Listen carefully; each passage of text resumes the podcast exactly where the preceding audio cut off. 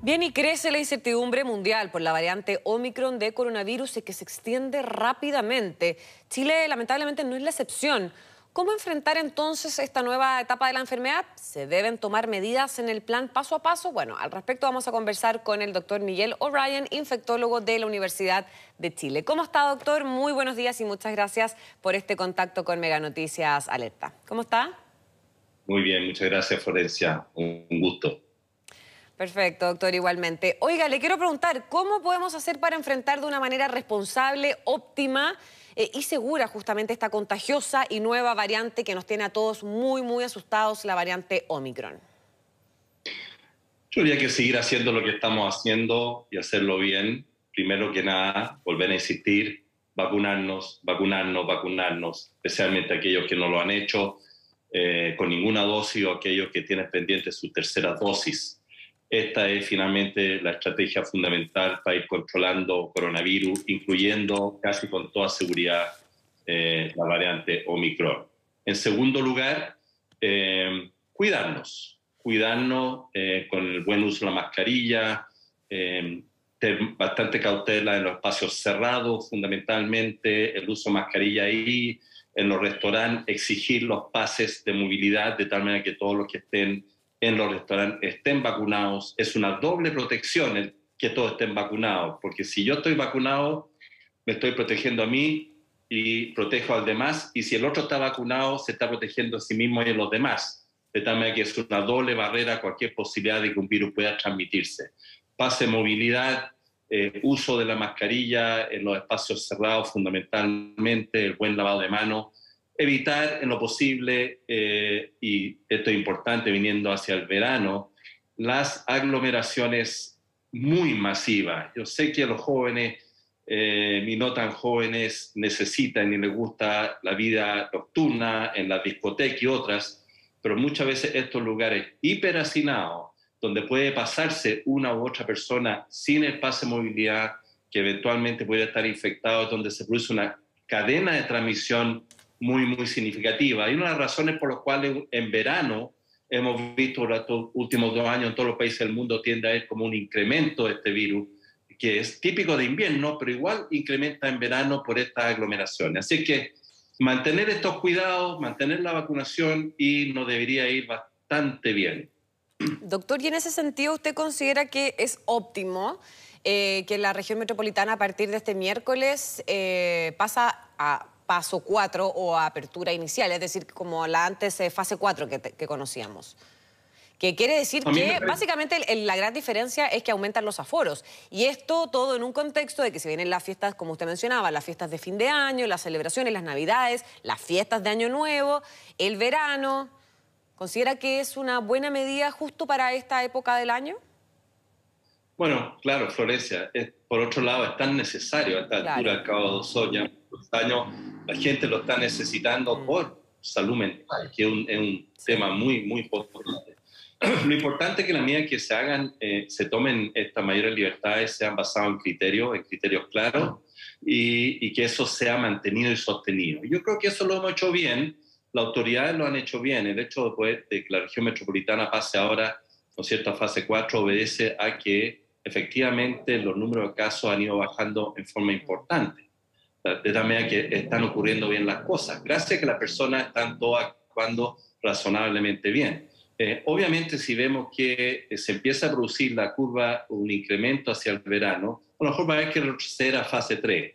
Este equilibrio de mayores libertades versus restricciones para contener el virus no es fácil, pero es importante. Y lo importante es que tenga reglas claras para que eh, sea más vivible la vida pero al mismo tiempo, si hay que contener, hagamos restricción, como dijo el ministro, la salud primero.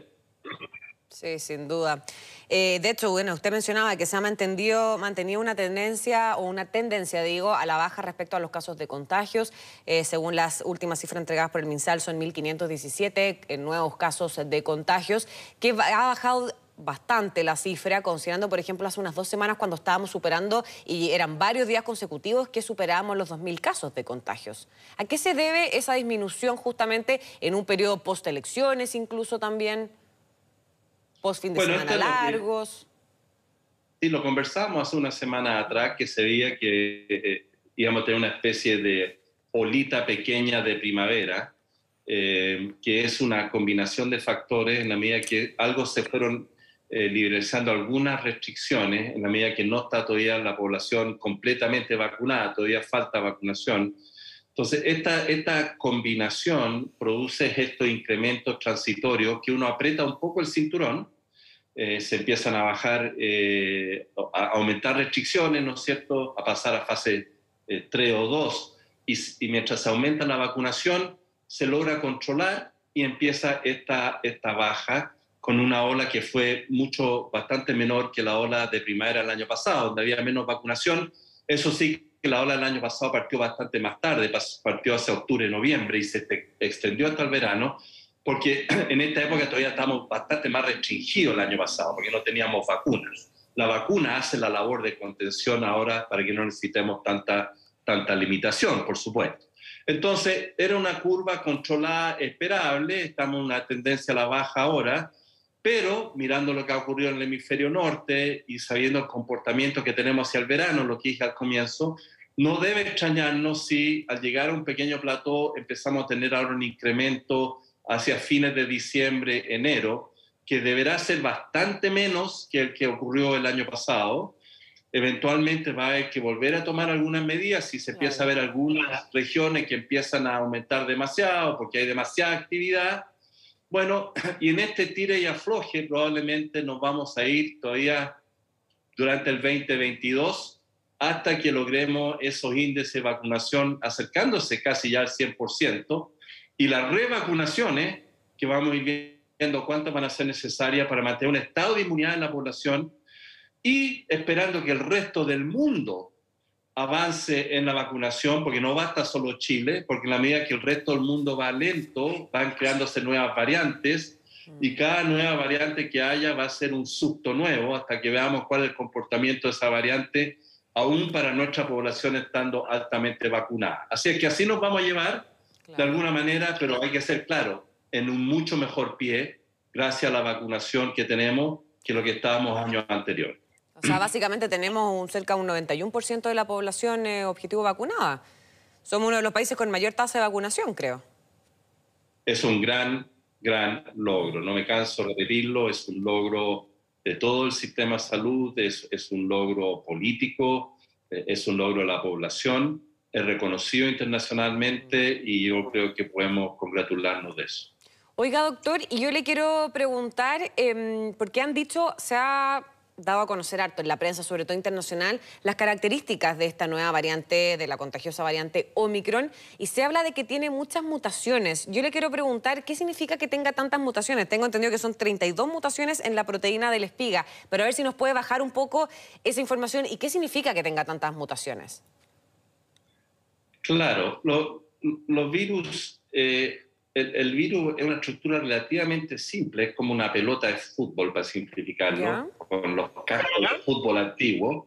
Cada uno es compuesto por, por proteína y, y, de este casco de fútbol emergen algunas espigas y esa espiga, este, como pelota con, con, con satélite así, lo hace para unirse a la célula y eso es fundamental. Si no tiene esa proteína, no se puede unir a la célula, pasa de largo, no pasaría nada. Necesita unirse a nuestra célula porque nuestras células la captan y se meten adentro de la célula y empieza su maquinaria de replicarse millones y millones de veces. Y ahí es donde empiezan a producir el daño. Bueno, estos virus, este virus surgió hace dos años con tal grado de adaptación al ser humano, pasó de un animal, se adaptó al ser humano de tal manera que se une a nuestros receptores, infecta nuestras células y hace que sea muy transmisible.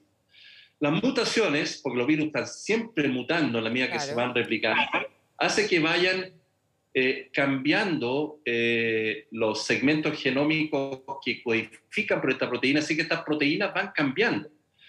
Y si esos cambios son muchos, y esa proteína, la espiga que sura nuestra célula cambia mucho, ese virus muere, no nos infecta, porque básicamente pasa de largo y la mayoría de las mutaciones hace que el virus se haga menos efectivo.